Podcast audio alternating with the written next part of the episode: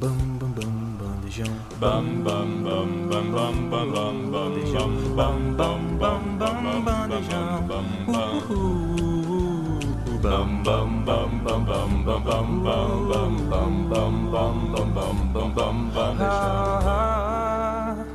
Bandejão 104.7 Muito bom dia, muito boa tarde, muito boa noite para você que está acompanhando aqui o nosso programa especial de seleção brasileira diretamente no Spotify.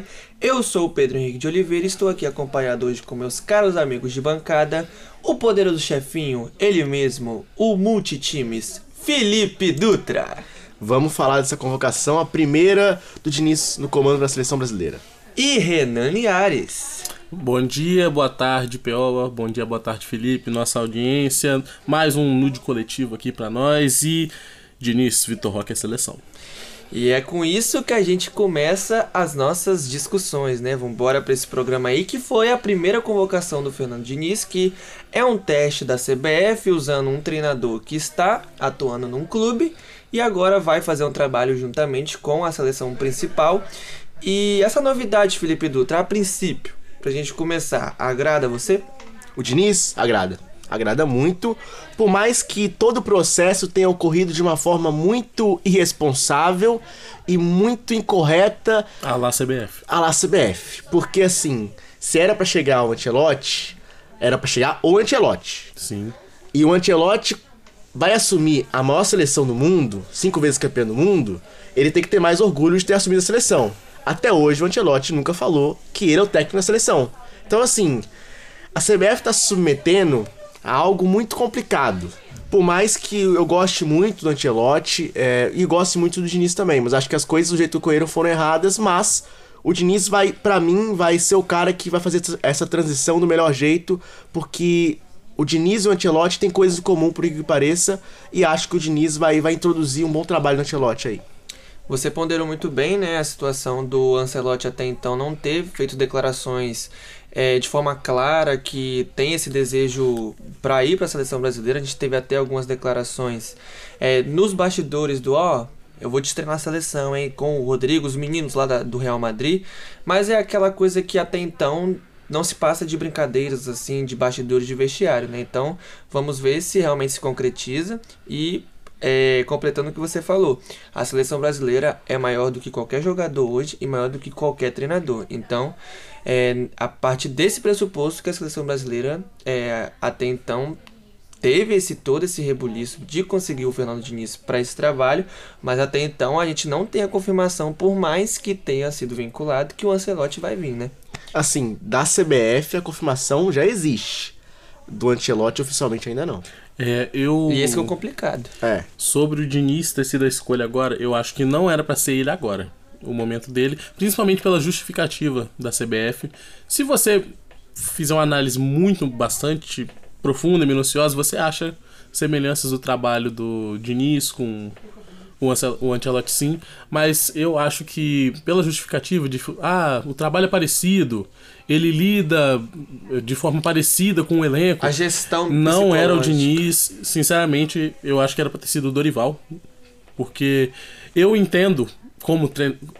Eu separo técnicos na minha mente como técnicos conceituais e técnicos facilitadores. Os facilitadores não são. não significa que eles são menos táticos ou coisa assim. Eles são facilitadores de jogo. Eles facilitam pro time que tá em campo construir as jogadas da, da melhor maneira pro futebol que eles, que eles têm individualmente. E eu acho que o, é isso que o Ancelotti faz com o Real Madrid. Ele facilita o jogo do- das melhores peças dele. O Dorival faz isso nos times dele. E se fosse pra caçar semelhanças, é um perfil paisão dos dois. Os dois são. tratam bem as estrelas do time deles quando tem. Eu acho que era pra ter sido ele. O Diniz, eu acho que é, tem um processo mais longo pra ter uma adaptação do tipo de futebol dele. E ele já assumindo agora, tendo dois anos e meio sendo que a frequência de treino de uma seleção é muito menor do que uma frequência de treino de times. Não sei se era para ter sido a melhor escolha agora. Talvez o Diniz te- teria que ter sido aquele tipo de escolha estilo europeu, que você pega uma base e vai treinando ela anos e anos e anos para você chegar numa Copa do Mundo, duas Copas à frente com um time perfeito. Talvez o Diniz era para ter pego uma seleção olímpica. E sem ser nessa Copa, a outra ser a Copa do Diniz, mas agora já foi. E agora a gente tem a convocação dele. Exatamente. E amarrando muito bem, então temos aqui um, um, um confronto de, de opiniões sobre, né? O nosso querido chefinho é, acha coerente a decisão, já o, o Renan a, acha que poderia ter sido a escolha do Dorival, que também é super plausível.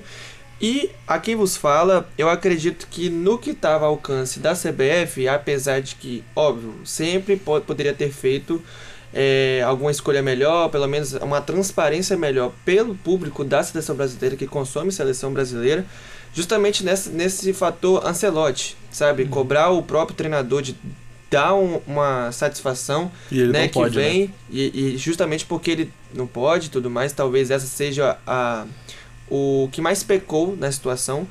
No mais, eu acredito que o Felipe, pensando já com a cabeça do Fernando Diniz, ele vai ter o maior, o melhor material humano que ele já teve na, na vida, vida, dele. Não dá para reclamar. Exatamente, para encaixar no que ele entende de futebol. Disparado, ele é o treinador do futebol brasileiro que mais tem variações táticas, é um cara que sabe muito da bola. É muito difícil hoje você ver um jogador que tenha passado é, pelo seu comando que não o elogie tanto na questão de gestão de grupo, tanto na questão de filosofia de jogo.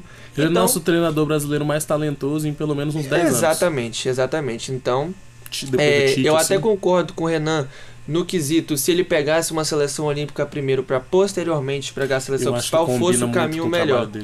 Então, mas pensando que ano que vem já tem Olimpíada e o Ramon, apesar que é contestável para algumas pessoas, para não falar muita gente, mas ainda assim é um time que é qualificado por si só, independente do técnico.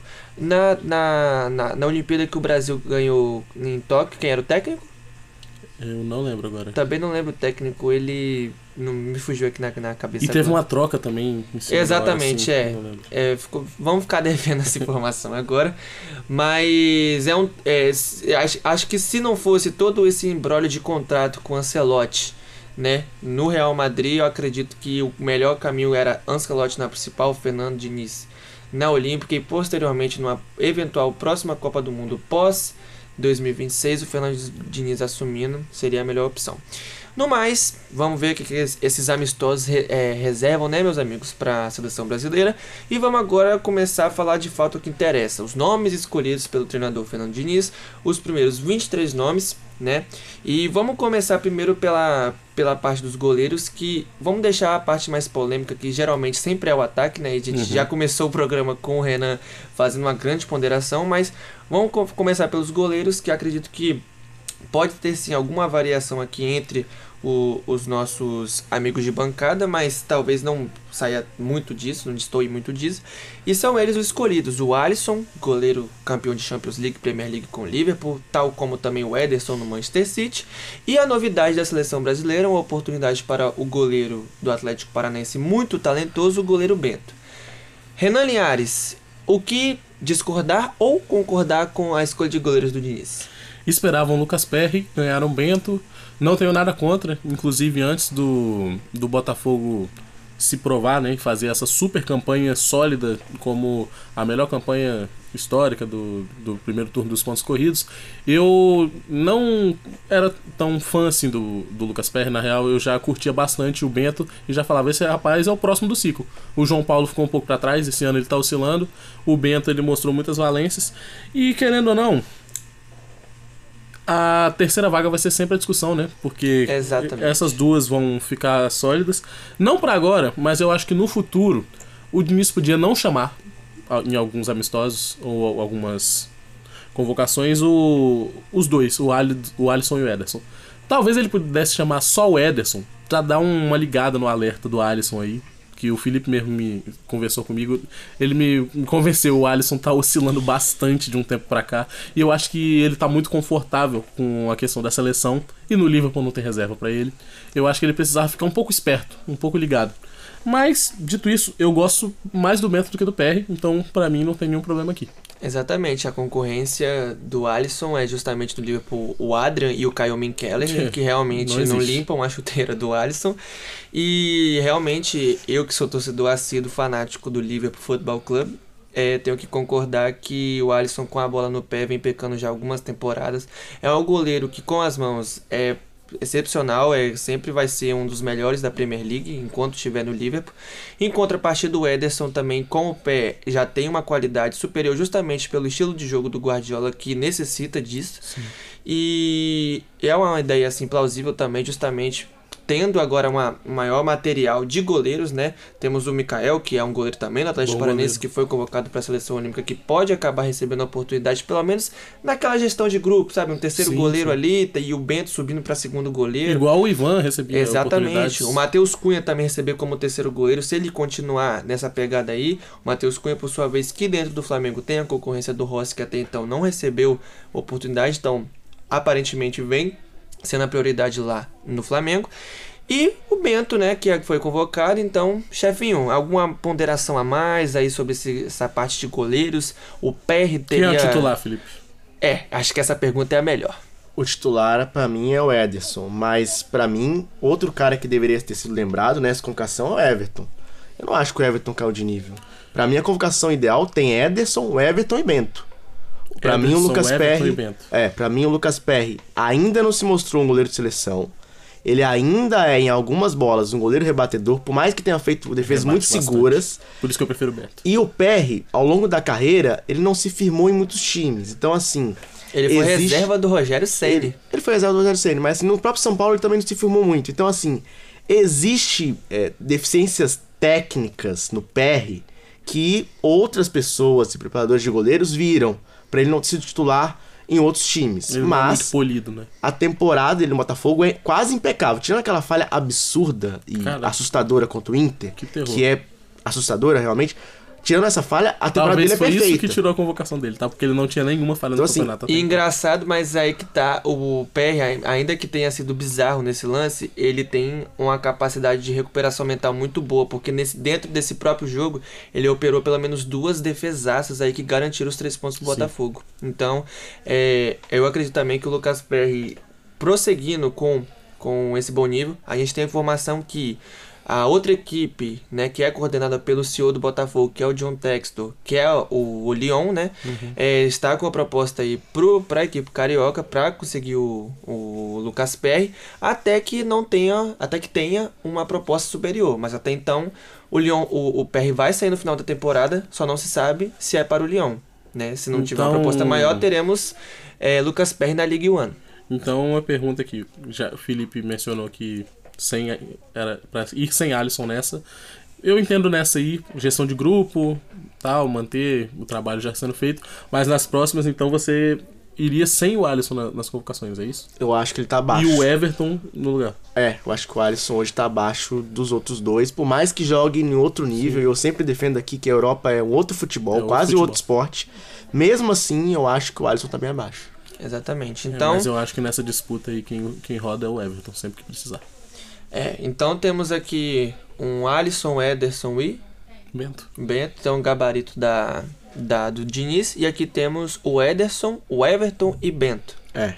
Então a gente só tem a, o Everton acima do Alisson justamente pelo, pelo momento do Alisson dentro do Liverpool. E o Everton, apesar de não ser aquele goleiro plástico com suas defesas, é um goleiro que é regular, um goleiro que não tem é, muita incidências de falhas e grandes erros assim que veio comprometer as suas possíveis convocações. Então, passando agora para os defensores, nós temos laterais e temos zagueiros. Então, vamos começar pelos zagueiros, que acho que é uma posição que, na minha visão, zagueiros até 26, 27 anos hoje, eu não consigo ver uma vasta variedade. Tanto é que eu até comentei, no, eu comentei no grupo há poucos dias atrás. Talvez entre as 10 melhores opções, infelizmente ou felizmente, a gente tem um zagueiro que até então não mostrou tudo ao que veio, apesar de eu achar um zagueiro ok, que acabou indo pro Napoli, que é o Natan, né, que jogava no Flamengo, mas obviamente é um zagueiro que tem que se provar muito na Europa para que, conseguir tem que crescer muito. Exatamente. E aí, partindo desse pressuposto, essa projeção de zagueiros de qualidade que estão vindo em pouca quantidade para a seleção brasileira acaba preocupando o, o chefinho antes da gente citar aqui os nomes e comentar? Preocupa, preocupa, porque assim, a gente tá falando de uma geração que já tá envelhecendo, né? A geração do Thiago Silva não joga a próxima Copa. Então, assim, a, a próxima Copa vai estar na mão do Marquinhos, vai estar na mão do Gabriel Magalhães, Danilo, que também é um defensor que pode jogar de zagueiro. Então, assim, essa geração de zagueiros que o Brasil tem hoje, pra mim, ela é mais fraca do que a gente teve na Copa de 22, porque ainda tinha, tem Thiago Silva né, em 22, e talvez mais fraca do que 18 também. Então, assim. 18 eu tenho dúvidas, mas. É, é discutível, mas assim, também. então é um ciclo diferente, assim. Eu acho que o Ancelotti, primeiramente o Diniz, depois o Ancelotti, vai ter que defensivamente fechar os quatro que vão jogar na defesa, porque assim, eu não vejo um grande zagueiro no futebol brasileiro para o próximo ciclo. Eu acho que o Marquinhos poderia ser esse cara, mas eu não tenho gostado do que o Marquinhos tenha, tenha Eu acho que já tido acabou de atuação no lá no futebol francês. Então, assim, é, o Marquinhos não vai ser esse cara. Quem vai ser esse cara? O zagueiro xerifão da seleção brasileira não vai ter. Vai ter que ser ele. Vai ter que ser o Marquinhos. É lateral que, que com certeza vai pra Copa. Não sei, não tem hoje um lateral que você fala é indispensável. Não tem. Pra mim, o Danilo, mas. Enfim, então todos concordamos que essa escassez né, de opções jovens aí para esse setor Eu- defensivo da seleção é eu não unânime. acho que a gente tá escasso. Eu acho que a gente tem Opções opções. diretas. Ok. Isso, a gente tem vários jovens que algum pode se firmar. Bons, não ótimos. Bons não ótimos. A gente tem no mínimo uns 10 mapeados. De 10, dá pra ter a esperança de que em 3 anos um deles se firme muito bem, né? Justo. O Magalhães, eu acho que ele teve um, um, um lampejo. Um lampejo de um, ser um bom zagueiro que pode vir a ser um xerife. Só que aí ele começou a ter, mostrar oscilação e depois o companheiro de zaga dele foi substituído e o companheiro dele tava jogando muito pior que ele. O que piorou o futebol dele também. Talvez o Magalhães possa ser o que mais se firme, assim, dessa geração aí. Então vamos aos nomes, né? É, acabou que o, Gabriel Magalhães foi convocado, Foi né? convocado. Foi aí escolhido pelo Fernando Diniz. E além dele temos é, o zagueiro Ibanez, que estava na, no Roma e foi pro Al Hilal. E temos Al Mar... Ao Arley. que foi pro Al Ahly. Obrigado, chefinho. Al Ahly. Esses times árabes estão confundindo minha cabeça e Thierry Calho odeia. Marquinhos do PSG, que a gente comentou aqui agora, e o zagueiro Nino do Fluminense, que já tinha recebido uma oportunidade, porém por conta de lesão não chegou a atuar na seleção principal. Ele que foi campeão olímpico em Tóquio. Então, é, Gabriel Magalhães, é, já demos a opinião, né? É, é aquele cara assim que é meio inconstante no Aston, mas ainda assim plausível, pelo menos como opção ali entre os quatro, né, Num chefinho? sistema mais ajustado da seleção, talvez. Então, e aí temos o Marquinhos que provavelmente vai ser o titular absoluto até o próximo ciclo. E o Militão, né, que tá lesionado, não entrou aqui. Exatamente, o Militão também que eu acho que entre os quatro provavelmente vai estar. Então, correndo por fora a gente tem aí Ibanez e Nino que foi convocado. E fora ele, também temos algumas opções aí que correm por fora, né? Mas entre os convocados, Ibanez e Nino, chefinho, o que dizer? Eu acho que são caras hoje muito legais pra estar na seleção, mas eu não vejo no ciclo esses caras crescendo a ponto de jogar uma Copa do Mundo. Eu acho que Banhos vai cair muito jogando ao Arley, assim, demais. Pra mim não devia ter sido convocado. É, eu acho que o punição. campeonato árabe. Não quer dizer que ninguém do campeonato árabe seja convocado, tá? Mas assim, zagueiro eu acho mais complicado ainda do que um atacante, por exemplo. Então eu acho o Ibanez um cara que vai se perder no ciclo. E eu acho o Nino, assim, muito bom zagueiro, faz temporadas incríveis no Fluminense, mas eu não vejo assim como um zagueiro que vai ser um zagueiro titular na, pro Brasil em algum momento. Eu não vejo o Nino como o melhor zagueiro brasileiro, nem como o segundo melhor zagueiro brasileiro hoje. E assim, acho que joga numa liga que não é tão competitiva quanto a liga inglesa, por exemplo. O Magalhães joga na liga inglesa, o Marquinhos joga no campeonato francês, querendo ou não. Eu imagino que seja mais competitivo do que o brasileiro. É, é discutível, mas eu acho que o campeonato francês é mais competitivo que o brasileiro. Enfim, o Militão nem se fala, então assim, eu acho que o Nino perde por, por não jogar numa liga tão boa e, e eu acho o Nino abaixo também, tá? Tecnicamente eu acho o Nino bem abaixo do Militão, bem Você abaixo quer do falar Marquinhos. sobre Adrielson? Eu acho, Reclamaram. eu acho que o Adrielson não devia estar na, na convocação. Ainda também o- não. É o mesmo caso assim- do PR, por exemplo, que é a primeira temporada muito boa que eles fazem e Adrielson ter que- tá- está melhor que o Nino? Discutível. discutível, mas eu acredito que o Nino, por conta de todos É, esses anos bem, Nino- ele Nino tá na frente na é. hierarquia, né? Então, e justamente uma preferência que é um cara de confiança do Di- Diniz, a gente, a gente não pode fugir disso. A gente tem é, dois jogadores aqui, né, que é- jogam no atual elenco, a gente vai falar também do André, e fora outros jogadores que já trabalharam com ele, né, o Richarlison, o, o Caio Henrique e também o Bruno Guimarães, né, na época de Audax. e de Atlético Paranaense. Então, enfim, então acredito que Gabriel Magalhães, Marquinhos e o, e o Militão, que acabou machucando. E esse zagueiro, quarto zagueiro, vai depender muito do que aconteça em Copa América, que a gente vai ter ano que vem, é, o ciclo todo. Então, a, concordamos que a quarta posição de zagueiro, mais uma vez, está aberta, né? Eu não teria convocado nem. Ibanez. Nem o, não, o Ibanez, pra mim, a partir do momento que, Que o ele- zagueiro jovem exato. escolhe jogar na, na Arábia, com todo respeito, ele não tomou a melhor escolha esportiva na vida Posso falar, dele. se ele fica na Itália, Ele, Ele- ele, ele- é, ele ia ter um ciclo, mais um ciclo jogando bem, ele Sim. escalha pra E Copa. ele poderia ser tanto o nosso lateral quanto o nosso zagueiro. Ele tinha, Exatamente, ele é ele tinha muito mais chance do que outros aqui. E Mas antes de tomou uma tudo, escolha ruim. E antes de tudo, vale ressaltar que a Arábia, apesar de ser um, um país aí que está é, grande potência no mercado, é um país assim que tem muita, muita dificuldade de adaptação para muitos jogadores, justamente por esse clima que é, é que é muito difícil. É algumas partidas que a gente acaba vendo a repercussão Uhum. na internet, aquelas partidas assim meio mortas, justamente. E nós vamos ter Partida- quatro times competitivos. né? Exatamente, parti- 18. partidas a 38 graus e uma, discrepa- uma discrepância muito grande entre os quatro times que mais inve- inve- investiram, que é justamente o Al Hilal, o Al Nasser, o Al Ali e o Al Ittihad. Então, e a discrepância dos outros times, tem até o Al Etfaq, né, que é o time do Henderson, do Gerra e do Paulo Vitor, ex-grêmio. Olha ele aí. Enfim, mas ainda assim, ah, tirando o Neymar, que a gente vai falar dele ainda no programa de hoje, o Ibanez é um cara assim que se tivesse ficado na Roma teria uma melhor é, o melhor prestígio dentro dessa convocação. Fica aqui minha opinião de que eu não, não teria convocado nem Adrielson nem Nino. Eu não sou muito fã de nenhum dos dois. Mas porque de nível de enfrentamento. Assim, eu queria que eles tivessem se provado. O Nino é um cara que tá, tá aí no ciclo olímpico, tá? Faz temporadas regulares, com alguns momentos raros de baixa, ok. Porém, o primeiro zagueiro que foi convocado, o, o zagueiro que atuava aqui no futebol brasileiro, que ganhou chance, foi o Lucas Veríssimo, um mês depois dele sair do Brasil. O Nino nunca entrou assim no, no ciclo, na mente do Tite. O Lucas Veríssimo, pra mim, em algum momento mostrou mais valências de, de Justo. futebol do que o, o Nino. Eu não acho o que o Nino tem algo além do ok pra, a- que a- é, pra um apresentar pra zagueiro. seleção. Pro nível de Copa do Mundo, né? que Pro você nível de Copa do Mundo. de melhores eu não, do eu mundo. não consigo olhar pra gente numa Copa do Mundo com a zaga Na América ele é Marquinhos, América ele é Marquinhos Éder Militão, reserva. Magalhães. Magalhães e Nino.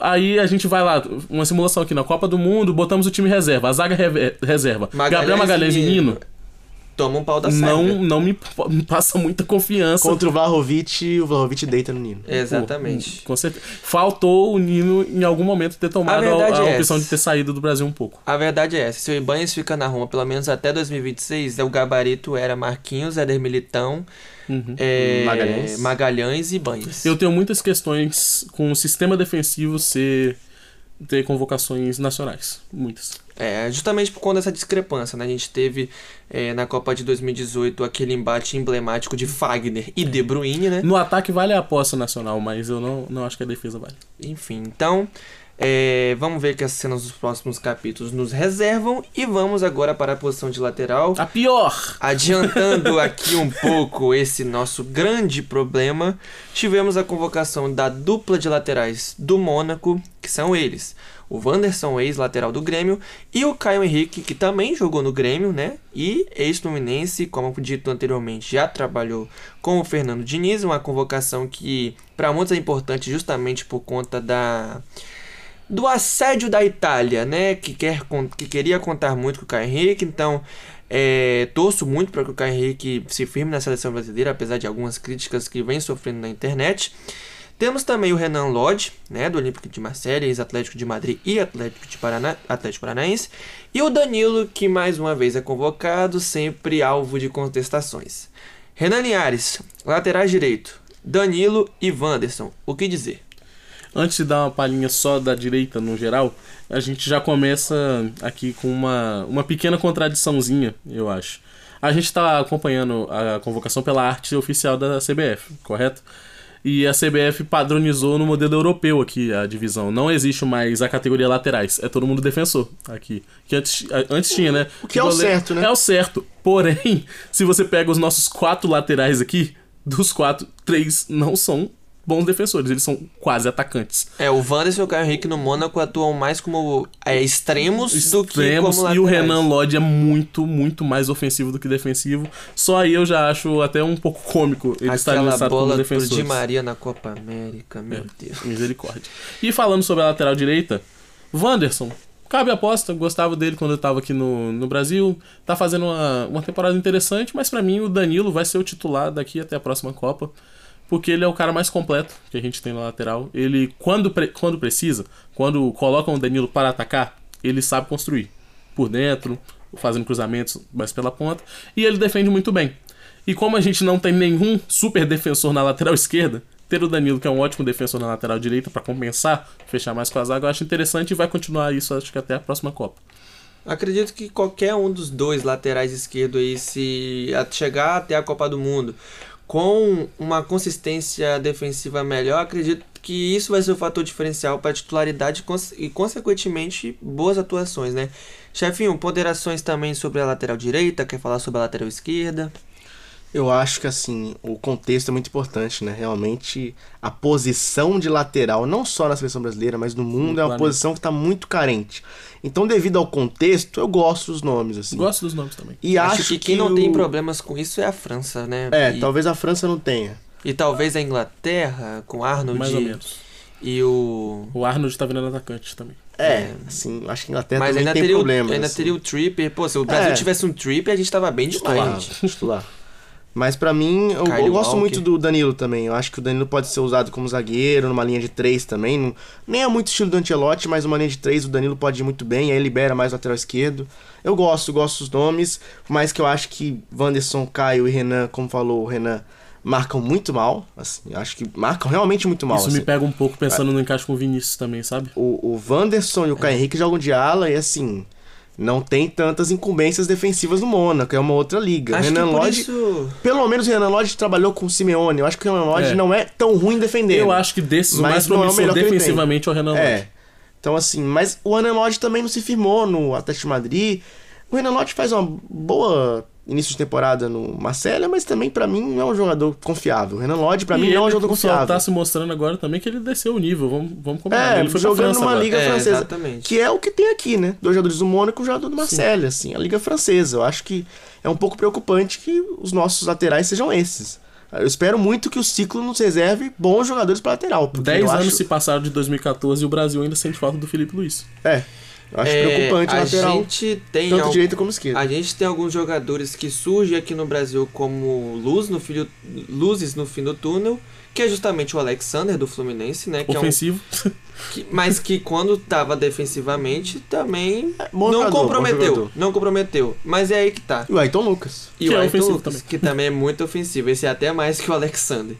É, eu acho que de características de marcação, Não realmente o Danilo é o único que vai acabar suprindo e mais uma vez vai ser alvo de contestação justamente por não ter aquele, por não ser refinado tecnicamente. É um jogador tático, é um cara assim que não vai comprometer é, tanto defensivamente como, por exemplo, o Emerson Royal, que teve Uhum. aquela falha que acabou tirando ele completamente do ciclo, né? Depois disso ele não eu foi mais convocado. botava bastante fé no Emerson Real. Eu né? também. Eu ainda boto se ele voltar ao bom nível. Eu- Tem eu- jogado bem no Tottenham, hein? Sim, mas a regularidade eu acho que é o que pega um pouco pra ele. Sabe, se ele tiver uma regularidade aí, ele vai voltar a ser convocado e Entre podendo Royal sim. e Wanderson, eu sou Royal. Eu também. Muita Também. coisa, Royal, muita coisa. assim. O Wanderson tem que se provar ainda, né? Chegou sim. agora. Então vamos ver. Então, pelo menos de lateral direito, a gente tem a opção ainda do Emerson Real, que corre por fora. E na lateral esquerda, a gente tem a. O outro cara também que dá, tá na mesma situação do Ibanez é o Alex Telles, né, gente? Sim. Que foi pro Al Nasser. Cortado. Então, Esquece. o Ibanez também, consequentemente, acredito eu, Pedro não vai demorar muito tempo pra sair do radar e dar vaga pra alguém que O Alex. Telles era contestado até quando ele tava na Europa, né? Ele, Né, a era gente- reserva do ele ficou na disputa É. com o Arana, É, que assim, tá aqui no. Querendo ou não, a melhor fase do Alex Telles foi no Porto, Foi. né? Então, Aquele e, Alex Telles merecia mais chance na seleção. e- Aquele. e, inclusive aquele Alex Telles era quase um extremo também. Era, mas, mas jogava muito bem. Se valia a pena o risco. assim. Exatamente. Então, É, eu só torço pra que o Arana retome seu futebol. gosto do Arana nas duas fases do campo. Eu gosto do Arana, mas eu acho que ele é até um pouco melhor. Tudo bem que função diferente, mas no quesito técnica, ele é melhor que o Nino, mas também acho que ele é craque aqui na América. Tanto é que ele eu bateu e voltou Arana- na- no Sevilha. Eu acho sabe? o Arana um lateral inteligente pra Ele é. trabalhar defensivamente, vai. Eu também sou, faço jornalismo. Mas, mas vai voltar, assim, vai voltar a jogar o que jogou em É 21? porque ninguém do Atlético funcionou esse ano, então Exatamente. temos que ver ano que vem ou se ele sair do clube, alguma coisa assim. No mais, temos uma boa. Uma, uma base razoável aí da- das laterais, né? Acredito que pelo menos um de cada lateral vai estar presente sim no próximo ciclo. Acredito que não vai ter uma mudança muito brusca em relação a isso. Talvez o Emerson Royal entrando na posição do Wanderson, né? E na lateral esquerda é, a gente tem essa. Essa incógnita aí que é justamente se vai aparecer alguma outra boa opção, né? A gente citou, acabou citando o Alexander e, ou Ayrton Lucas, caso é, tem, tem sondagem da Europa, mas até então é o que a gente tem aqui. E vamos já para parte final, que é justamente o meio-campo, indo para o ataque. Meio-campo, os convocados por Fernando Diniz: o volante André do Fluminense, Bruno Guimarães do Newcastle, Casemiro do Manchester United, Joelinton do Newcastle e o Rafael Veiga do Palmeiras, que acredito eu tenha sido a, es- a escolha do Diniz após todo o burburinho de Lucas Paquetá. Eu acredito, né? Aí ele não quis revelar na coletiva de imprensa, mas não é o caso agora. E, e daqui a pouco a gente tem, a gente conversa um pouco sobre Lucas Paquetá e, su- e sua situação. Sobre os nomes, a princípio, chefinho, Papum, certo gabarito, é alguém que você convocaria, é, o, o Paquetá se tivesse com certeza iria, com certeza não, e aí? Paquetá com certeza iria, não só com o Diniz, mas acho que futuramente com o Ancelotti. Ancelotti. Agora, é, tem que ver a situação, né? Tem que ver a situação, tem que Perigoso. se resolver. Por enquanto, também Deus acho, ajude, né? também Deus acho bem ajude, é, né? justo que ele não seja convocado. Acho também.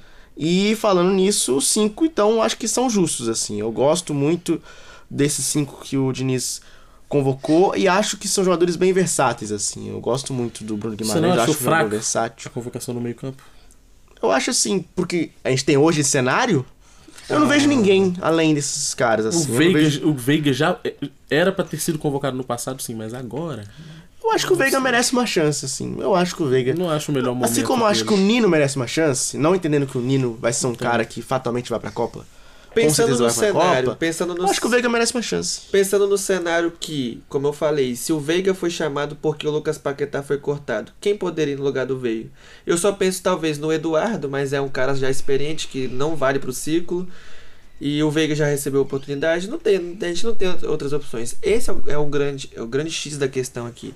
A seleção brasileira hoje é, tem nomes específicos e não há uma grande variedade. Talvez no ataque seja o, o, o, setor mais recheado. Eu pensaria em ter chamado, por exemplo, um cara que já esteve no ciclo, saiu, que é o Douglas Luiz, por exemplo. É, no meio campo aqui, vamos eu abrir rapidinho a, a seleção nome. olímpica. A gente teve o Danilo, do Nottingham Forest, o Andrei Santos, do Chelsea, o Maurício, do Internacional, o Marlon Gomes, do Vasco e o João Gomes, do Overhampton. Cara, aí já entra no- numa, numa coisa que eu ia comentar. Que fique claro, eu não sou anti-Fluminense aqui, nem de longe, porque eu questionei o Nino e vou questionar o André agora. Eu acho o André um canhão de talento, com certeza. Mas, gente, a gente tem outros jogadores nessa posição aqui, testados na Europa, que estão bem. O Danilo tá muito bem na Europa e ele foi pra Olímpica. O André tá atuando no futebol brasileiro e veio fo- foi convocado pela seleção principal. Eu não consigo ver muita coerência nesse tipo de escolha, não. Acho que é o fator Diniz aí. É, o fator Diniz, mas É a confiança. eu não, não entendo muito bem. O André, é- é, eu acho claro o momento dele ir pra Olímpica. Aqueles dois, o João Gomes e o Danilo, estão testados na Europa. O Danilo tá bem agora. Ele teve, foi pra lá, sumiu, e agora o Danilo tá jogando bem, tá de titular. Ao contrário do Scarpa, que bateu, voltou não deu certo. Eu acho que Eu se achei fosse. bom a reta final do Danilo mesmo, do Nottingham Forest. E o início de Premier League dele agora. Assisti um jogo só do Forest. O jogo que eu vi foi bem. Pode ser o, o, o um outro lado do fator Diniz, né? O Diniz tem peças chaves para executar o estilo de futebol dele. Talvez ele chamou o André, o André já tá treinado e vai falar: André, dá uma, uma orientada na galera do jeito que eu gosto. Mas isso também não me agrada muito, não. Acho que o André não joga, não. Assim, então, o André não vai ser titular. entra com 75. Eu, particularmente, acho que com. Talvez, ainda. Eu acho que, par- particularmente, o Paquetá não sendo banido do futebol por conta dessa situação possibilidade. de esquema de apostas. é no lugar do Veiga. Então, e, É. e chegando nesse, nessa reta final de ciclo, pensando já em 2026, acredito que o André já vai estar em algum time da Europa. Sim. E o João Gomes no. Chamos. É, eu também Eu acho. não acho que é tão fácil. Assim, eu não acho que é tão fácil o André ir pra Europa assim, não. Assim, tem Recusaram proposta. 20 milhões. É, tem propostas, mas assim, as propostas estão chegando, o Fluminense tá recusando e o André tá Mas continuando eu, aqui. eu acredito que ele que é, até o ano que perigoso. vem é o prazo dele de sair por 20 milhões. Tipo, se, se não, é, o Fluminense vai aguentar, é, vai resistir até não ter uma proposta maior. Se chegar o ano que vem, que é o ano que ele completa 23 anos, e continuar sendo 20 milhões a proposta, acredito que ele sai. Né? Então, Mas aí tem que ver pra onde ele sai, né? é, ele não Chegou pode ir pra proposta de Arábia, times né? até interessantes. Eu, eu acho que o André não, não vai pra Arábia Não, mesmo Arábia se, não, mas assim- se for é, Vai pra, uma, vai pra uma liga francesa, eu já acho que acabou, perde né? muito do que Eu acho a que possibilidade o, de jogar numa Eu Premier acho League, que por o exemplo. André tem um perfil ou de campeonato espanhol mim, ou sim, de Espanha. Premier League. São os dois perfis. Eu não vejo ele na Alemanha. Pô, se, por exemplo, se o André vai pra ir pra um Acho que time joga- secundário na Itália, pra mim acabou. Não sei se seria o fim do mundo, não. Secundário o na Marcos Itália? Henrique tá no Sassuolo e eu gosto.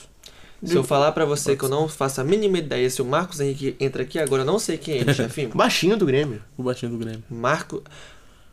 Matheus Henrique. Matheus Henrique. Então é por isso que eu não Ah, saberia ah, quem é. Verdade, Matheus Henrique. Matheus Ah, Henrique. então, perfeito, o Matheus perfeito. Henrique corre muito por fora. Enfim, é, ele corre por É, não, fora. corre muito fora, mas assim. Não acho que seria o fim do mundo o André não No caute, mais, eu acredito que teremos é, João Gomes em algum momento testado na seleção principal. Talvez não Ah, agora, certeza, justamente pro, Mais pra marcação. Acredito que o que o Diniz queria agora é convocar pessoas que ele tem de confiança pra depois ir mexendo eventualmente conforme for passando as convo- convocações. O André corre por fora, então, hein? Eu acho que o André corre pensando, por fora. momento, o André pensando, corre bem por fora. pensando que o João Gomes Pra ciclo e Copa do Mundo, o André corre bem por fora nesse momento. pensando que o João Gomes já tá na Europa fazendo boas atuações no Wolves, acredito que Vamos lá, potencial. Quando os dois estavam aqui no Brasil, todo mundo apostava que o André Gomes ainda era um. O André Gomes. O André. É a junção dos dois. Pô, se fosse os dois, Perfeito. um perfeito, o melhor O volante. André Gomes sub-23. português não jogava nada. É verdade. Horrível. É, o André e o João Gomes, quando estava aqui no Brasil. E o Danilo. Ah, eram os três volantes. Eram os três volantes sub-23 aí do, do Brasil, com maior talento, com maior progressão. E muitos colocavam o André com a prateleira talvez um pouco melhor. Eu mesmo achava que Não, era o André então, era mais completa. E apesar do João o Gomes mais André raçudo. tomou esse status a partir do momento que o Danilo foi embora.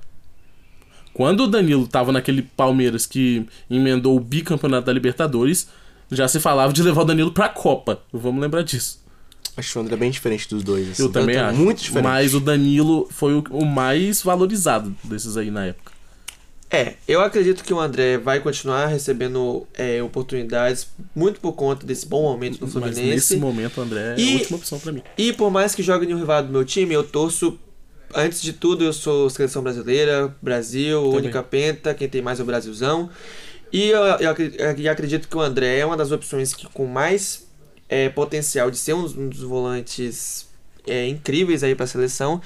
E torço muito para que ele vá para um time que é, dê certo e, consequentemente, é, Quanto mais um gente nível no Brasil plausível. brilhando, melhor pra gente. Exatamente. Perguntinha rápida aqui. É a bomba dor de cabeça que o treinador quer ter. Pode perguntinha rápida aqui. Qual, qual, quais desses aí são os titulares pra vocês agora? Ah, o Casemiro, E Bruno Guimarães. Guimarães ou Joelinton? Bruno Guimarães. Guimarães. Bruno Guimarães está pra frente. O Joelito, na verdade, o chefinho, ele vem fazendo um, uma 5 ou um 8.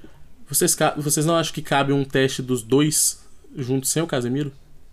Cabe o teste, cabe. Cabe o teste, cabe. Contra Jogam- Bolívia no juntos, Pará, né? Não tem juntos, problema né? nenhum. Com todo respeito, eu acho que vai ser uma massa do Brasil esse jogo na Bolívia né, contra o... Mano, eu- vai questões. ficar lindo. É, Acho que contra a Bolívia é uma massa. Agora, contra o Peru pode ser um jogo mais ser- É complicado. isso aí, o Casemiro tem que ser titular, na minha opinião, contra o Eu Peru. acho que pode ser um jogo mais complicado, sim. Não sei, o time nunca jogou. Mas eu acredito que aí entra só os dois de meia e, e deva entrar alguns dos atacantes que fazem essa função assim, meio que de 10. Pra outra vez Se o Neymar. estiver apto, Ney, né? É, exatamente. Então, mas na projeção que acho que eu e o chefe a gente concorda aqui, Casemiro e Bruno Guimarães, justamente pelo momento. Perfeito. Então a gente pode citar isso só pra finalizar o meio-campo, que opções que correm por fora aí. é, o João Gomes, né? Mas que foi pra Olímpica. Douglas Luiz. o tá Douglas Luiz, bom nome também. Bom, bom nome. É, o, o Paquetá, mas tem esse embrólio aí, que vão aguardar as investigações. Deus ajude que seja só um mal entendido. Pelo bem do Brasil, tá? Pelo bem do Brasil e de uma nação inteira de flamenguistas apaixonados pelo mundo que amam o Lucas Paquetá. Da Estrela Bet. Da Estrela Bet. Que isso? Lucas Apostar. Patrocinador da nossa Panteras, tá? Ruge. Enfim, então acho que é isso, né? Geral, é, o André Santos ainda tem muito que se provar dentro do Chelsea. Não é um cara assim que. Corre mais por fora. Então, enfim. Passando agora para a última parte. Aqui acabou, hein? Do ataque, né? É a opção. É, a- é o terço do campo. Vou me despir da máscara de Renan Liares, vou encarnar Ricardinho Martins aqui, hein? o bagulho vai ficar doido. Vamos lá. É, a- eu abri rapidamente a- o ataque da seleção olímpica e Fala. incrivelmente Fala a- o ataque da seleção olímpica é muito forte. Fala o ataque da seleção olímpica, por favor. Vamos lá. da gente falar da principal. Temos Paulinho do Atlético Mineiro que vem fazendo um ótimo ano. Temos Vitor Roque na nova contratação do Barcelona, sarrafo lá em cima. Aí temos um cara que fez uma boa temporada no passado no Curitiba, mas que foi pra Holanda, que é o Igor Paixão. É, que um cara tem que se provar ainda. Um cara que Pontinho me agrada muito, um- agora um cara que me agrada muito, muito mesmo, que é o João Pedro do Brighton. Bom. Bom jogador. Achei que ia pintar na principal. O Temos também o ML do Santos. Faça o ML. Faz o Marcos Leonardo. E o cara também que se destacou no Flamengo, foi campeão, sub, foi campeão do mundo sub-17 com a seleção brasileira, o Lázaro do Almeria, né? Que é um cara que depois que saiu do Flamengo sumiu do radar, vamos ser honestos. Ponta pensante, já diria Vitor Danão.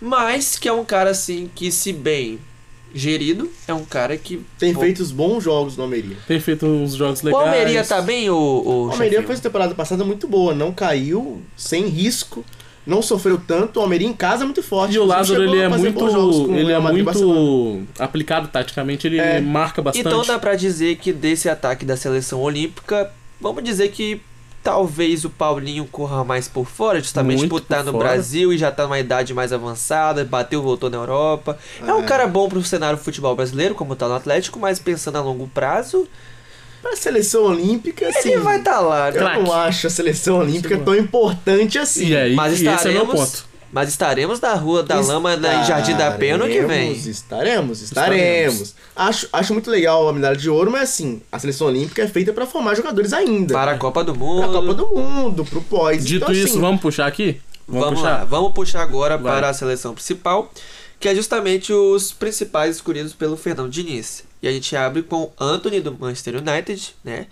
É, Gabriel Martinelli do Arsenal, Matheus Cunha do Wolverhampton, que aí a gente abre discussões, Neymar Júnior do Al Hilal, Richarlison do Tottenham, Rodrigo do Real Madrid e o Vinícius Júnior também do Real. Chefinho, papum, dois que você não concorda que tá dentro desse ataque, que Nossa. facilmente dois, Só dois? facilmente dois da seleção olímpica poderia estar aí. Dois, papum. Substituição Bom, a primeira rápida. que parece pra mim a mais simples. Richarlison tem que estar aqui, tem que estar aqui o Vitor Roque. Não, Justo. O Richarlison, começando. o, o, o Cunha não é o principal pra vocês daqui? Não. Quem é Matheus Cunha, gente? Eu, é porque o Cunha terminou a temporada passada, acho que com mais gols que o Richarlison ainda. né? Não tenho essa Pô, informação assim, agora. Eu é porque tenho o Richarlison. gostado mais do Matheus Cunha do que do O Richarlison fez um gol a temporada toda pela Premier League, né? Pelas Copas eu não sei. Ele fez, é, foi na Cup, temporada passada Carabao. que ele fez o gol da Champions que ele chorou? Nem lembro. Foi. Foi, ele fez dois. O, o, o Na Richarlison. Champions ele fez. O Richarlison, É, é, não, foi o Lucas. Bom, o Richarlison faz dois gols. Fez, de fase né? de grupos, Foi, né, chora, que ele mas chorou. Foram Ah, praticamente os últimos dois gols que O ele que fez ele na fez. temporada inteira. Mas vamos O combinar. Richarlison não joga uma Se um- temporada. se um Na tiver- seleção ele rende, pô. Se um É, tiver. Eu não acho que Jogador de isso- seleção. E não tem rendido na seleção. Eu não acho que tem rendido na seleção. Se um tiver melhor que o outro, é pouca coisa entre Matheus Cunha e Richard. É um porque ou tá nivelado por baixo. Por baixo. Né? O Matheus Cunha é um cara assim que a gente botava muita fé quando ele jogava ainda na Alemanha. É um cara que foi pro Atlético de Madrid, não repetiu o bom futebol de Alemanha. E no Wolverhampton aquele carro meio. aquele cara meio barro, meio tijolo. Né? Então. Enfim, é dois caras assim que geram contestações. Esse Matheus Cunha tem que voltar pro Brasil já, gente. Exatamente. É, tá- Não. eu- não, olha só. O Matheus Cunha. O Matheus Cunha no Wolverhampton, agora com a saída do Diego Costa, ele vai ter a chance de É, ter. tá. A chance da vida, de, de- novo. é, ele vai ter que se provar. Novamente. Mas aí que tá, eu concordo com o Renan. Se ele não for bem agora, esquece. O Matheus Cunha não é um 9 finalizador. Como as pessoas querem que ele seja. Ele não é esse jogador. Mas ele mostrava. Mas ele é um jogador tático. Mas aí desde Atlético O de é Madrid não é nenhuma coisa nem outra. Ele não tá sendo nada. No Wolverhampton ele tá sendo muito tático. Pelo menos nesse tipo de trabalho. assim. Eu acho o Cunha tático. É o mesmo motivo que levou o Jesus pra seleção. A gente precisa dele na seleção? Do Eu Cunha? acho que um jogador tático é importante. Se não for o Jesus, seja, que seja o Cunha. E entre, pra mim, entre Jesus e o Cunha tem um abismo aí. Pô, Tecnicamente, sim. Mas, assim, o Jesus também, pós-lesão, não voltou tão bem e tal. Enfim, eu não acho um absurdo o Cunha aqui, não. Mas se fosse tirar outro jogador, seria o Cunha. Pô, muita coisa, tá. Se Eu, fosse tirar outro jogador, seria o Cunha. E aí eu colocaria... o João Pedro Enfim. do Brighton, pra dar uma. É, já tá lá olha, o tempo, enfim, ou o Marcos é, Leonardo. Não sei se mais Gente. alguém... Não sei se mais alguém do Olímpico merece essa chance assim, não. Mas seria o João Pedro do Brighton. Eu, acho, eu achava que o Diniz ia chamar o João Pedro, tá? Eu Na- também, justamente. Porque ele é muito fã do futebol do João Pedro, Sim. inclusive. Eu jurava. Eu acho que todos Mas não é uma questão aptos- minha, tá? Diniz. Sim, todos estando aptos, eu acredito que o Gabriel Jesus vai estar aqui dentro. Se ele repetir a temporada que ele fez pelo Arsenal. Pode sabe? ser, o, eu acho. O, o Gabriel Jesus, a gente pega ranço dele porque ele é seleção. Ele é volante, mas né? pós-Neymar, eu acho que ele foi o atacante. Tem o Vini Júnior agora, né? Super provado. Pós-Neymar e antes de Vini Júnior, ele foi o atacante mais talentoso que o Brasil revelou. Foi. Felipe Coutinho, talvez, que Não. também... Não, Hum, eu acho. o Gabriel Gabriel é Jesus- atacante. Eu não acho considero atacante, o Gabriel Jesus o nosso mais Sim, talentoso sim. pós-Neymar. Justo. E É um cara do ciclo. É Vai o estar no cara ciclo. do ciclo e o, no lugar do Cunha pra mim era tranquilo aqui. Mas a questão que a gente tá enrolando pra falar é, gente, brasileiro, brasileiro, brasileiro, vamos torcer muito pra Olimpíada? Vamos. Pô, muita coisa. O Brasil vai jogar na Olimpíada. A Pré-olímpico, pré-olímpico estaremos lá 9 horas da noite assistindo o jogo. Vou assistir o jogo Vamos, da vamos ser seleção olímpica. Sendo Olimpíada, o que eu trocaria um vôlei pelo futebol na Fácil, Olimpíada, fácil, hein? fácil. Futebol na Olimpíada é. Ah, que o Uf, Brasil nunca ganhou. Ganhamos uma. ganhou duas já. Ganhamos uma, tá. Não. Mas só ganhou porque era em casa e tal. Ganhamos outra. Já perdeu a Gente, importância. vamos gente, com sérios. todo respeito, que se dane ganhar a Olimpíada. Eu, que- a gente precisa que De o co- Vitor Roque esteja no ciclo da seleção desde o começo pra se provar, se entrosar e chegar na Copa como uma opção de titular pra camisa 9. O Vitor Roque não tem que ser esperança do trabalho do Ramon. Que se lasque o Ramon, a gente não sabe se o Ramon vai ser o técnico da próxima Olimpíada. Exatamente. O Ramon é muito fraco de treinador. E se houve essa conversa de, pro, com- entre Diniz e Ramon, pra, pro Ramon falar, Diniz, me ajuda, me dá uns nomes bons aqui pra eu conquistar a Olimpíada. Isso não pode acontecer. A, Olimp- a seleção olímpica não é mais prioridade. E outra, é amistoso da seleção É olímpica amistoso. contra o Marrocos e aqui é Copa do Mundo. Copa do Mundo. E vou te falar mais. Qual a chance, a chance do Atlético Paranaense liberar o Vitor Roque pra jogar os próximos amistosos da seleção olímpica? Não liberaram o Vitor Roque pra jogar o Mundial Sub-20. Vai jogar amistoso da seleção olímpica. Eu acredito que então pode, talvez tenha sido uma cartada ruim dessa Nossa, conversa cara. de CBF, porque pelo menos pela, nas eliminatórias ele seria obrigado aí, né? Sim. E- essa, essa convocação do Vitor Roque pra Olímpica, eu, eu ficaria mais tranquilo se ele não tivesse nenhuma das duas. Ele não foi convocado na principal, não foi convocado na Olímpica. Mas se não Signi- tivesse nenhuma das duas. se ele não tivesse nenhuma das duas, eu ia falar, tipo assim, cara, ok, o Diniz tá olhando mais. Mas já se entende que ele não é de nível olímpico, ele é acima. Botar ele na, seleção olímpica me, me incomoda demais. Então acabamos aqui é, falando sobre esses atacantes. Talvez aqui que sejam unânimes está. É, seria o Vinícius Júnior, o Rodrigo, por terem feito mais uma bela e o Neymar temporada. machucado, hein? E esse Neymar machucado, hein, chefinho? Sim, se ele estiver bem pro jogo daqui a um mês, o que é uma incógnita, Não tem uma previsão, né? assim, tem que ir pro jogo, né? Mas é o 10 da Se ele seleção. tiver assim, machucado, é o pode convocar de outro, né? novo. Sabe um trio de Pode. ataque? Eu acho que... é um ruim convocar um cara que pode se recuperar. Não, é é, pra mim ele tá no ciclo, mas se ele tava machucado, não era pra ser cogitado, né? O Jesus É. falou que ele tava machucado, que Jesus não queria perder o cara. assim. Mas ele tá machucado. Não, ele, Ele tá, tá machucado, voltando, mas né? assim, eu acho que ele volta tempo dos amistosos. E acho que a CBF não ia convocar alguém, sabe assim? Eu acho que a CBF perguntou pro Neymar, talvez até pessoalmente, se É porque o, Volta na época do volta? PSG, o Neymar tinha uma liberdade de escolher onde ele quer ser tratado, é, fazer o tratamento, lembra? Que ele já foi convocado lesionado no PSG pra fazer o tratamento na CBF. Eu não, não sei, Eu acho que a sabe? CBF É, ia dar essa confuso. pichotada, não. Então, a- então, Rodrigo Vinícius Júnior, né? O Neymar estando em condições realmente é um pilar da seleção brasileira mesmo, atuando na Arábia Saudita. E o, pô, Gabriel Martinelli muita coisa na seleção, né, gente? tá, Vamos o combinar. Martinelli sim, agora o resto pra mim O resto é, cer- é, tu- incerto. é, gente. Pra mim, o Rodrigo é certo. Não, não, Rodrigo também. Não, então, é, Rodrigo? eu falei, falei. Vinícius Júnior, Rodrigo, Ah, Neymar e Gabriel Martinelli. Martinelli, os quatro certos. Agora, Richarlison, Ok. Matheus Cunha, é, são caras que a gente definiu A aqui camisa que... 9 do Brasil tá totalmente aberta. Exatamente. Tá, tá. Por isso, olha, o, o Por João isso Pedro... que vale o Cunha. E o o um Ga- papel mais tático Pô, do que... O e João o Pedro... Cabral? Não, o, o Cabral pra agora não te apetecia mais do que o Cunha? Pra agora? Depende da função. 9. 9 Nove o finalizador. Cabral. Finalizador. Nove o Cabral. Mas esse cara não é- aqui não é o Richarlison. Eu entendi que esse cara aqui é o Richarlison. O no... Por isso que eu tô falando. Sai Rock pra entrar Richarlison. Ou sai Richarlison pra entrar o Entendi. Rock. Porque pra mim o nove de finalização aqui é o Richarlison. Tá? Pra mim, o Richarlison faz tudo que o Cunha faz.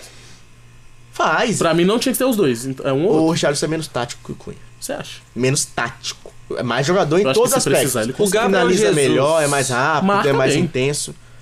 Mas é menos tático que o Cunha. O Gabriel Jesus, na fase do Arsenal, já desde o início da temporada passada, se tiv- é, em, em plenas condições de jogo, na Tira opinião de quem vos fala é Gabriel Jesus e Vitor Roque, no, no que tá aqui. A gente teria um ataque forte. Hoje, né? Pode É. ser. Seria uma progressão Mas boa. eu, eu acho que valia o teste do Cabral aqui. Já tem um, um tempo Sim. que comentam sobre. Mudou de liga. Só essa ponta direita, que é uma incógnita justamente pelas nossas opções serem até então Anthony e Rafinha. O Rafinha veio em baixa, né? Olha o Rodrigo, hein? No Barça- Numa dessa, É, o é Rodrigo porque vira opção de ponta. O de Rodrigo, na verdade, na, para a Copa do Mundo, ele foi mais convocado para ser mais utilizado na por fora do que por dentro. Por 10, como 10. É, como 10, né? Então, eu acredito que essa convocação aqui, o Rodrigo talvez possa ser utilizado como um ponta direita, né? Com o, que o o, que uma competição faz com o jogador, né? O Rodrigo, ele é um exímio ponta esquerda. Como temos o melhor ponta esquerda do planeta no Real Madrid, o Rodrigo tem que se adaptar e ficar bom em várias outras posições. E ele, é um- consegue. ele é um jogador ele que consegue. taticamente vai ser É, o Rodrigo joga de falso Sensacional. 9, joga de playmaker. O Se o 9, pra Gabriel- mim, desses convocados aqui, é o Rodrigo. Se o Gabriel, opinião do Diniz é o Richarlison. É, se o. Gabriel Martinelli é, fizesse a ponta direita, a gente não sabe disso até porque no Arsenal temos Gabriel Martinelli e Saka, não é isso, chefe? É. É, se Ele é ele, canhoto? soubesse Eu fazer, não sei. Ele corta pra dentro e chuta, né? Então acho que ele é Ele- destro, ele é né, destro, o, ó, é um- chefinho. É Então, uma, é destro. é uma boa na direita, talvez. então, se o Martinelli por acaso fizesse a, a direita, eu gostaria muito de ver um teste com Vinícius aberto de um lado, Martinelli de outro e o Rodrigo de falso 9. Ataque rápido, móvel. Exatamente. Pelo menos como teste, ver como se comporta.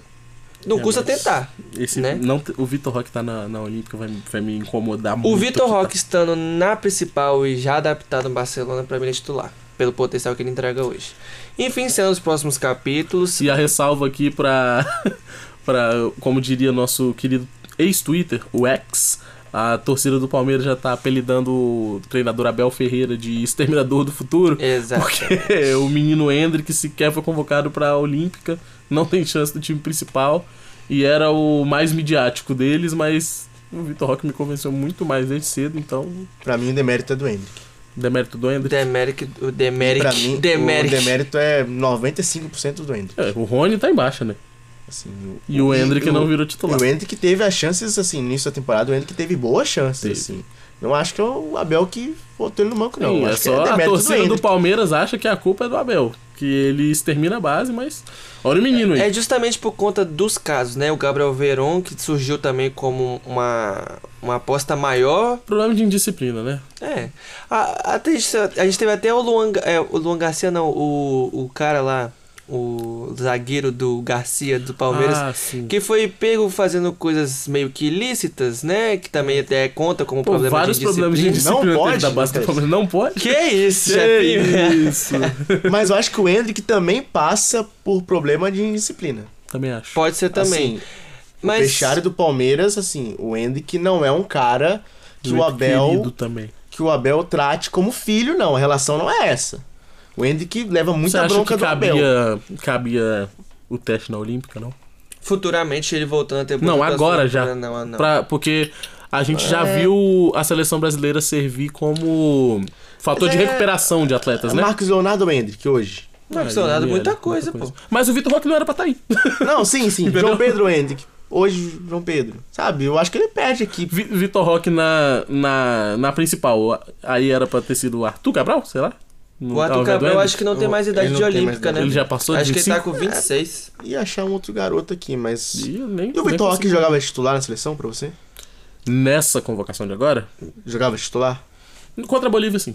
Contra a Bolívia? Uhum. Eu acho que. Acho que o Diniz botaria o Richarlison, mas valia, mas valia botar. Contra a Bolívia, valia eu acho Eu também acho. Valia um- Eu ta- Até, até, tempo pra até cada. contra o Peru também. a verdade é essa. As nossas duas opções de 9 pra seleção principal agora estão em momentos muito ruins. O Matheus menos do que o Richarlison ainda. O Matheus tá em ascensão. né? Então, O o Matheus menos, querendo ou o não. Matheus Cunha menos do que o Richarlison ainda. O Richarlison, gente, o Richarlison. Ah, Aconteceu Ca- tudo que ele queria. O O, Kane foi embora. 14 meses o Richarlison não tem um grande momento. Tirando a 14 Copa. meses. Tirando alguns momentos O, da é, Copa. o, o, o, Lula. Corta, Fioretti. O Richardson saiu do Everton pro time errado. Eu concordo também. Eu acho que parte de metade, metade do time. Ele foi pra um time que já há muito tempo não tem perspectiva, né? Apesar de bons jogadores.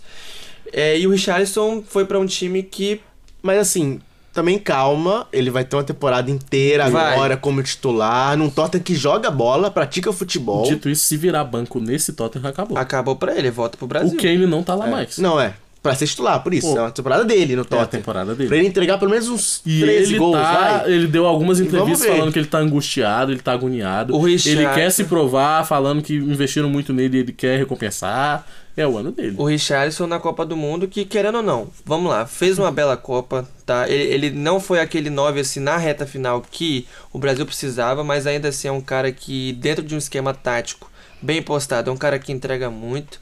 Então vamos ver se nos próximos capítulos a gente torce. Apesar das nossas críticas, a gente torce muito pelo Richarlison, a gente torce muito pelo Matheus Cunha. Pelo André A também. gente torce muito pelo André, pelo Rafael Veiga, enfim, pelo próprio Danilo também, que é alvo muito de críticas. É, os goleiros também, o Bento, o Lucas Perry, o próprio Everton, que não foi convocado dessa vez, enfim. A seleção, a seleção brasileira, estando com mais jogadores em alto nível, é melhor pra gente e vamos em busca do Hexa. Toda com sorte pro Deus- Diniz, que acho que pode acabar Exatamente. virando técnico efetivo mesmo. Enfim, esse foi o nosso programa sobre seleção brasileira, a primeira convocação de Fernando Diniz à frente do nosso Brasil. Eu sou o Pedro Henrique de Oliveira e estive aqui hoje com o chefinho, Felipe Dutra. Muito obrigado, PO, muito obrigado, Renan Liares, muito, obrigado, audiência. Renan Linhares, muito obrigado. Muito obrigado, P.O., Felipe, todo mundo que nos escuta. Júlia Brusque aí pela gravação, tamo junto. E esse foi o nosso programa. Se você gostou, siga as nossas redes sociais. Esse foi o nosso programa especial aqui no Spotify. Então, acompanhe a gente também na 104.7, programas semanais toda terça-feira. E a nossa programação de meio-dia às 14, de segunda a sexta. Esse foi mais um programa Bandejão na Rádio Universitária, que rola sempre das 12 às 14 horas. E se você gostou, então não esqueça de acompanhar a gente nas redes sociais, arroba Bandejão Rádio, porque esse é um projeto do Departamento de Comunicação Social com os alunos de jornalismo, propaganda e publicidade e cinema e audiovisual. Sob a coordenação do professor Pedro Marra e Lívia Souza. O programa conta com o apoio da Fundação de Amparo à Pesquisa e Inovação do Espírito Santo, via edital FAPES número 12 de 22, Universal Extensão.